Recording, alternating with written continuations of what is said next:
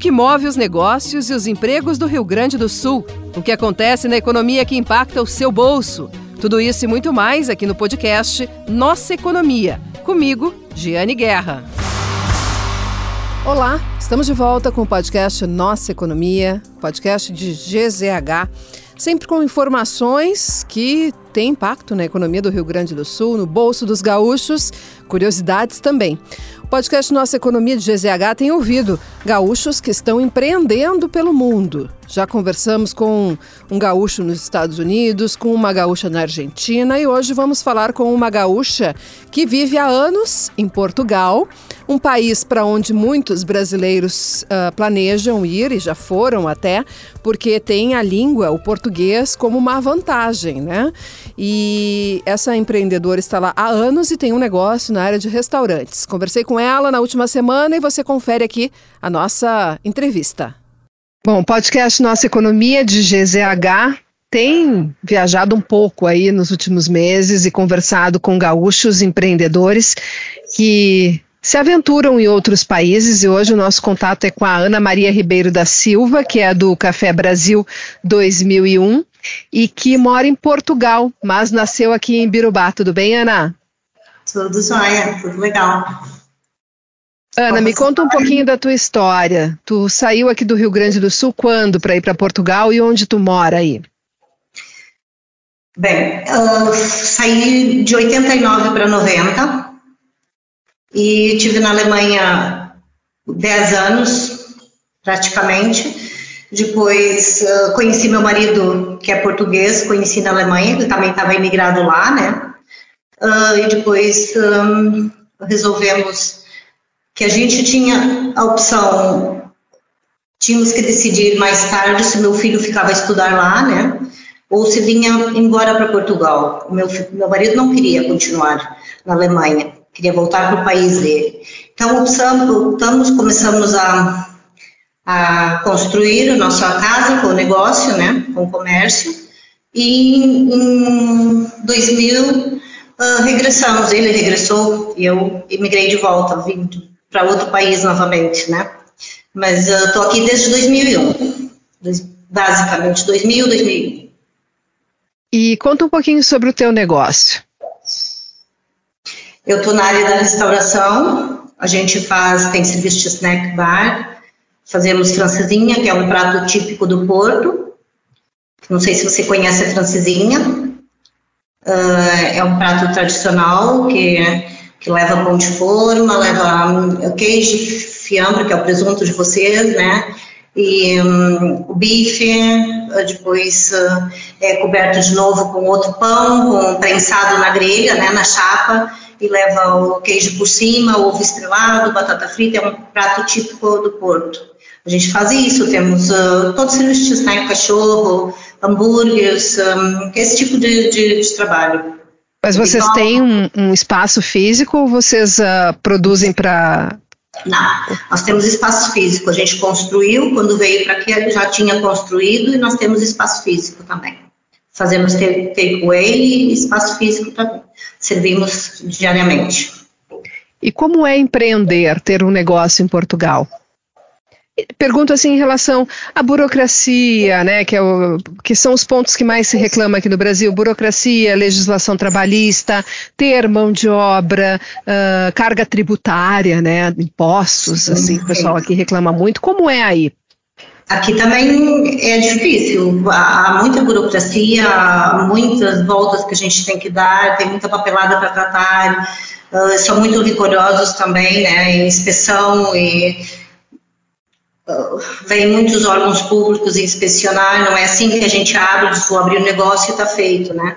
Então, mas a gente demorou, mas conseguiu dar a volta. O meu sogro, tivemos a ajuda do meu sogro também, na altura, que nos facilitou muito também, tratou muito na Câmara e muito, muita documentação já estava tratada quando nós chegamos, mesmo a construção da nossa casa, do nosso comércio, meu sogro já tinha tratado quase 100%. Nós já chegamos aqui numa fase terminal, né, que já estava já tava a construção quase que completa. Então, isso nos poupou uma grande parte. E Mas, tem muito uh, imposto? Tem. Temos muitos impostos para pagar todos os meses. Tem ideia assim de quanto é a carga tributária do negócio de vocês, percentualmente, proporcionalmente?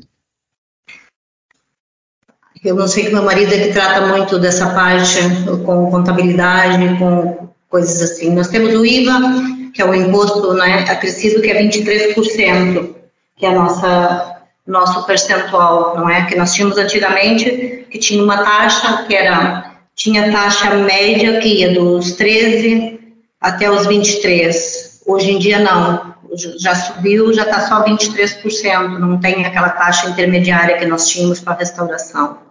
Então isso, isso pesou bastante, a restauração passou a sofrer bastante em 2011, 2012 mais ou menos. Quando fala em restauração é gastronomia, restaurante. Sim, sim, ah, por isso que eu não tinha entendido antes. É, Mas, a área da restauração engloba a gastronomia toda, né? É. E vocês têm funcionários, Ana? Sim, temos uma funcionária já desde, desde o início, basicamente, sim. Ela nos ajuda uh, do turno da noite, porque, é assim, nós trabalhamos em dois turnos, porque a nossa carga é bastante extensa, né? Carga horária. Então, eu abro às sete da manhã e estou até às 19 horas. E o meu marido depois uh, descansa de manhã e começa a me ajudar meio-dia e trinta e fecha durante a semana às, uma da manhã e fim de semana duas. E como foi na pandemia, Ana? Foi difícil, foi uma fase bastante difícil. A gente teve um pouco de apoio do governo, mas nós temos a, o benefício que nós não pagamos aluguel, né? Que nós, nessa fase, a gente, e tinha uma reserva também, né? Porque senão estava muito difícil para se manter, muito difícil. O apoio teve, mas não chegava para cobrir as despesas, né? Vocês ficaram fechados muito tempo? Três meses, sim. Três meses por duas vezes. Duas e agora recuperou a movimentação normal de antes da pandemia? Como está? Ah, nós estamos a passar por uma fase muito difícil de novo agora, com aumentos das taxas de juros no ramo imobiliário e, e tá, a gente sente uma leve quebra de novo na faturação, mas é a nível geral, nível geral. Porque teve inflação também, né? A Europa também está num momento enfrentando inflação que não é não é uma situação a qual os europeus estão acostumados. Exatamente. E a gente sente, então, deu aquela quebra, assim, que já não é mais, o pessoal já não tem dinheiro para consumir um, como antes consumiam, que tinham, tinham poder de compra. Hoje em dia está tá difícil, acho que a Europa toda, a nível mundial também, né, que está bastante difícil. Vocês sentem esse impacto no custo de vocês, Ana, porque energia ficou mais caro na Europa, né? Pelo que eu tenho acompanhado. Uh, imagino que também alimentos, principalmente depois da, da do início da guerra na, no leste europeu. Então, vocês percebem esse aumento de custos, um aumento ao qual vocês não estavam acostumados? E como é que vocês fazem esse repasse para preços em uma economia que não está acostumada com inflação? É assim, nós, no nosso ramo, não podemos estar sempre mexendo no preço. Tem coisas que nós estamos suportando, que os nossos lucros baixaram muito mais, porque a gente, se aumentar o preço, cada vez vai vender menos no poder de compra, né? Cada vez está tá menor. Então, a gente vai suportando algumas coisas, e agora vai chegar fim do ano, início do ano, temos que mexer novamente na tabela mas a gente sabe se aumentar muito o preço, cada vez vende menos, né? É, é isso que funciona. Então, estamos suportando muito, muitos aumentos que saem que sai das nossas, sai das nossas margens, né? E a, a energia também aumentou bastante. Eu tenho o fator que eu tenho, para mim me facilita que eu coloquei painéis solares, né, na minha casa. Então, me ajuda também a descontar na conta da energia, mas uh, não está fácil não está fácil esses últimos meses agora, a gente tem sofrido bastante. Economia a nível geral, né? E Ana, tu tens família, tens contato aqui no, no Brasil, no Rio Grande do Sul ainda? Vens para cá? Não, o Rio Grande do Sul eu não tenho ido, porque a minha família basicamente mudou toda para Minas Gerais, na altura quando os meus pais mudaram, né, que eu nasci no Rio Grande do Sul, mas em, nos anos 80, os meus pais um, mudaram para Minas, né? Meu pai era agricultor, comprou terras e, e, as minhas irmãs que eram mais novas também foram juntos, foram juntas e depois ficou só uma irmã em Porto Alegre. Eu tenho uma irmã na Inglaterra também, também emigrou. E, mas uh, Porto Alegre só tem, tem familiares, mas já são mais distanciados, né, no interior do Rio Grande do Sul.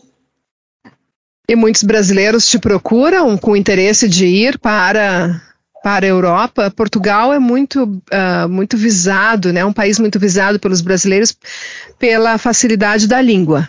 Né? Para quem não, não tem conhecimento de, de outras línguas, Portugal facilita neste ponto. Então é muito procurado. Tu tens essa esse interesse por parte de conhecidos que te pedem ajuda, que te perguntam como seria uh, para que eles tentassem também né, essa empreitada de morar no país?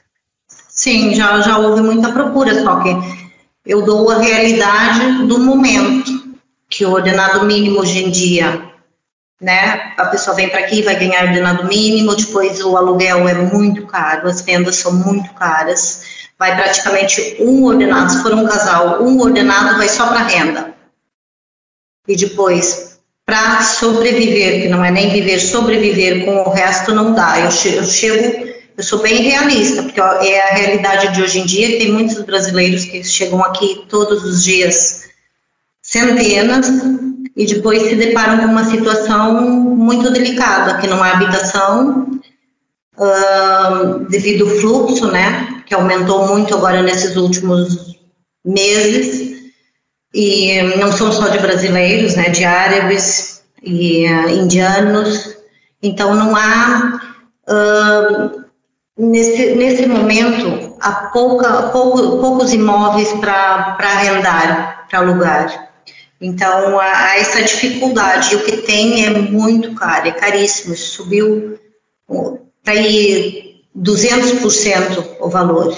E até que está uma luta muito grande, né? Há manifestações e tudo, o pessoal quer que baixem essas rendas também, que que está a ficar cada vez mais difícil, muito difícil. Então, eu não aconselho vir no momento para quem. Hum, importante. Ana, tu fica na cidade de Oliveira de Azeméis, isso? Sim, é Carregosa, é uma, uma um é. vilarejo que pertence a uma vila, que, uma aldeia que pertence a Oliveira de Azeméis, sim, distrito de Aveiro. Qual é a distância de Lisboa? Ah, são para ir 300 quilômetros, eu estou mais perto do Porto, né? São 45 quilômetros do Porto. Tá, sim, tá ótimo. Cidade de Porto. Ana, muito obrigada pelo teu relato, viu? Que as coisas melhorem por aí também. Obrigada.